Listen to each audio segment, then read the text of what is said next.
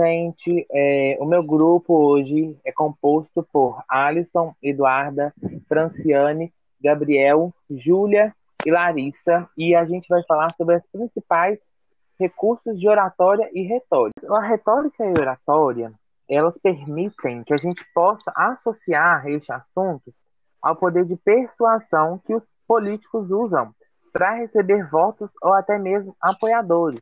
Então, assim, é muito comum a gente ver hoje em dia os políticos sábios, né, utilizarem dessa, deste meio para poder convencer as pessoas de que aquilo que eles falam, que aquilo que eles fazem é o certo. Alguns autores, eles afirmam que este conhecimento, ele é envolvido com processos mentais, entendimento e aprendizagem e como tal, ele reside somente na mente das pessoas. A, a retórica, gente, é uma coisa mais de você conhecer as palavras. A oratória é como que você aplica isso. Esses autores, eles afirmam que ainda que tudo aquilo que se utiliza para expressar algo é realizado por meio de mensagens. Tudo que os políticos falam é, é envolvido com essa questão de você comunicar via mensagens, é, ter uma boa postura, enfim.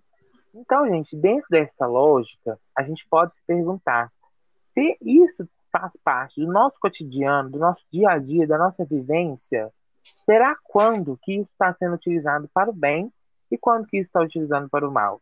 Isso é uma boa pergunta que a gente pode fazer para tentar associar como que a oratória é utilizada no, no dia a dia. Oi, gente, meu nome é Eduarda. Eu vou complementar a fala do Gabriel agora e explicar um pouquinho mais para vocês o que de fato é a retórica e a oratória. Apesar de serem duas palavras que têm um conceito bem parecido, elas têm significados diferentes. Enquanto a retórica, ela já tem um significado, ela vem do grego retorike, né? E tem um significado de arte do persuadir, de convencer alguém sobre algo. A oratória, ela já tem como significado a arte do falar bem em público e de ter um bom uso de palavras e de comportamento. Sempre tendo em vista é, uma comunicação clara, objetiva, entretudo convincente, e por isso que ela sempre foi muito usada na política, é, no meio judiciário, no meio religioso e entre outros meios. Hoje, inclusive, ela é muito usada no meio educacional. Para a gente ter o ato de persuadir, precisaria ter conhecimento da verdade. Com isso, a gente tem hoje o significado de retórica. Já a oratória, como eu citei anteriormente, ela já vem mais ligada ao fato de falar bem em público, de ter uma boa comunicação e de convencer alguém sobre algo, a gente... e é por isso que é considerado um bom orador aquele que se comunica bem com isso, a oratória ela é formada de técnicas, sendo elas a dicção, a postura e também a qualidade da fala. Oi, gente, meu nome é Júlia. Eu vou fazer a colocação para vocês entre a retórica e a oratória. Qual a relação desses dois termos? Como a Eduarda já disse, enquanto a retórica consiste na arte de falar bem, a oratória é a fala em público e para o público. É importante destacar o termo para o público, porque durante esse processo, o orador ele já tem em mente um público-alvo e todos os seus esforços são para informar e convencer aquele público. E vale lembrar também que na fusão entre a oratória e a retórica, um dos objetivos consiste em persuadir o ouvinte. Porém, persuadir não é sinônimo de manipulação, sendo que a manipulação se relaciona diretamente com a mentira e o ato de enganar alguém para conseguir aquilo que deseja, enquanto a persuasão parte do princípio do convencimento mediado por fatos e argumentos válidos que condizem com o público e, é claro, com o objetivo do comunicador crescer profissionalmente, querem ter uma carreira longa, ter sucesso. Então, gente, grande parte do desconforto que muitas pessoas sentem quando tem que falar em público vem do nervosismo, né? A sensação de medo de cometer alguma falha, algum erro. E diante disso, é imprescindível uma boa preparação para discursos justamente para evitar esse tipo de problema. Essas técnicas nos auxiliam a ter uma boa comunicação, uma comunicação eficaz. E uma boa comunicação, por sua vez, é importante em diversas áreas da nossa vida. Isso pode te ajudar a se tornar um líder melhor, motivar e convencer pessoas. Além disso, a oratória é um elemento essencial no mundo dos negócios e no mercado de trabalho, porque a mesma te ajuda na hora de uma entrevista de emprego. Quando você está ali, você tem entrevistado, você tem que convencer o entrevistador, você tem que falar bem, você tem que passar credibilidade para que o, o entrevistador acredite que você merece estar ali, que você merece aquela vaga. Então, principalmente para as pessoas que querem, é importante é, essas técnicas citadas. Essas técnicas, junto a algumas metodologias de comunicação não verbal, contribuem diretamente para o profissionalismo, para alavancar carreiras. Se apresentar em público não é uma tarefa fácil. Meu nome é Alisson e estou aqui para apresentar a vocês três fatores fundamentais para uma palestra bem-sucedida. Para você ter um discurso considerado efetivo, você precisa atrair a atenção do público e transmitir a mensagem que você deseja. As técnicas de oratória são bastante comentadas e facilitam esse processo. O tom de voz, a postura corporal, e evitar gírias ou vícios de linguagem são extremamente importantes na realização de uma palestra bem-sucedida. Dentro do discurso, existem três pontos fundamentais para deixá-lo excelente. A primeira técnica é a técnica de contar histórias, ou o storytelling. Essa técnica é considerada a mais utilizada no mundo da comunicação. Isso porque ela é capaz de transmitir informações, ideias e fatos. O segundo ponto é a simpatia.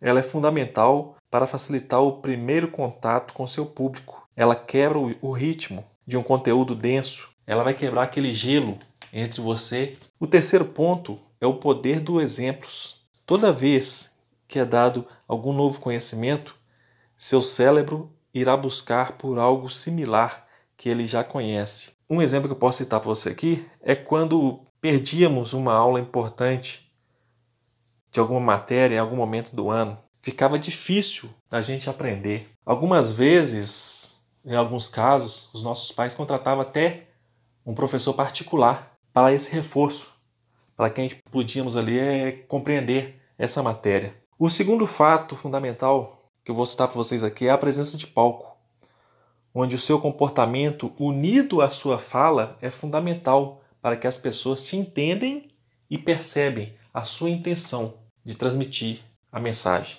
Um conteúdo perfeito não fala por si, não fala por si próprio. Se entregue por completo em cima do palco. Fale com propriedade e em um tom, em um bom tom, e interaja com seu público. Não deixe de olhar diretamente para as pessoas, principalmente quando você estiver interagindo com elas. A terceira dica fundamental para realizar uma palestra bem-sucedida é o conteúdo não apenas sobre ter um bom conteúdo, e sim como apresentar esse conteúdo da melhor forma.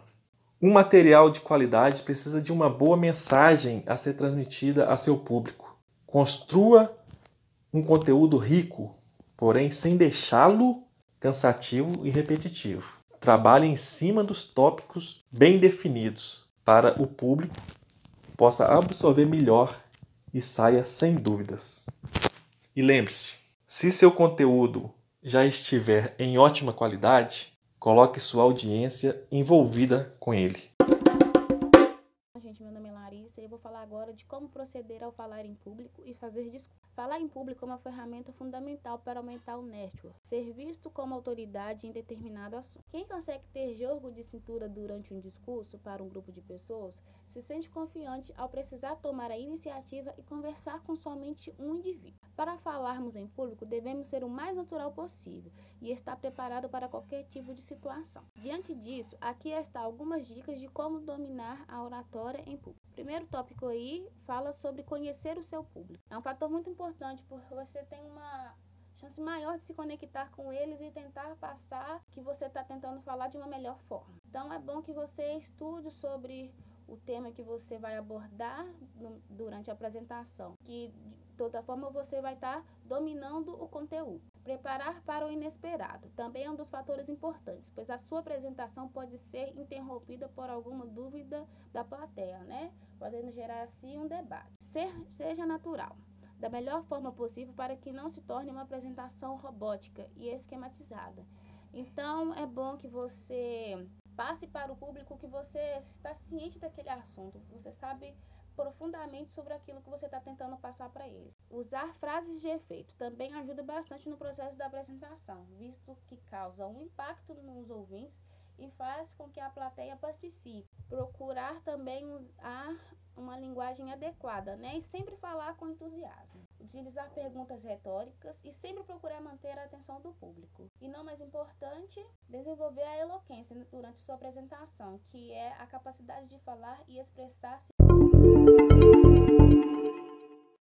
Então, é, depois da gente ter estudado sobre oratória e retórica, eu vou falar sobre os quatro pilares da oratória. O primeiro é a preparação, que é definido o tema, o tempo e é feita uma análise aprofundada do público. Depois tem a criação do texto, onde o tema é filtrado para o público que foi definido. Aí tem a comunicação, que é a parte que é adicionada os modeladores verbais e não verbais. E por fim, tem a apresentação, quando o texto é decorado e apresentado. Depois, a gente vai ver cinco, os cinco pilares da retórica, que em primeiro é a invenção, que é definido o tema, depois a disposição, de que é como ele vai ser desenvolvido, a elocução, que é como a mensagem vai ser entregue ao público, e a memória, a, memori a memorização do texto. Por fim, a apresentação do tema. Depois disso, a gente consegue ver os itos, patos e logos. Bom, os itos são quem usa sua ética, credibilidade, imagem. E a gente atualmente pode ver isso com digital influencers, que são basicamente pessoas que detêm seu poder de influência é, para determinado grupo de pessoas. Uh, patos são quem usa do seu lado emocional para persuadir outras pessoas usando analogia, história emocionante. E a gente pode ver isso atualmente em pintores, músicos, padres, pastores, que sempre usam de seus argumentos emotivos. E por fim, logos, que é quem usa da lógica, da razão, evidência, e até quando o seu nome é de influência. A gente pode ver isso atualmente com advogados, políticos, cientistas, que eles demonstram tudo que ele, todos os seus argumentos é, existe razão. Então, gente, é, a retórica e a oratória são fundamentos bem importantes para a gente se desenvolver profissionalmente e também na hora de você fazer uma boa apresentação ao público.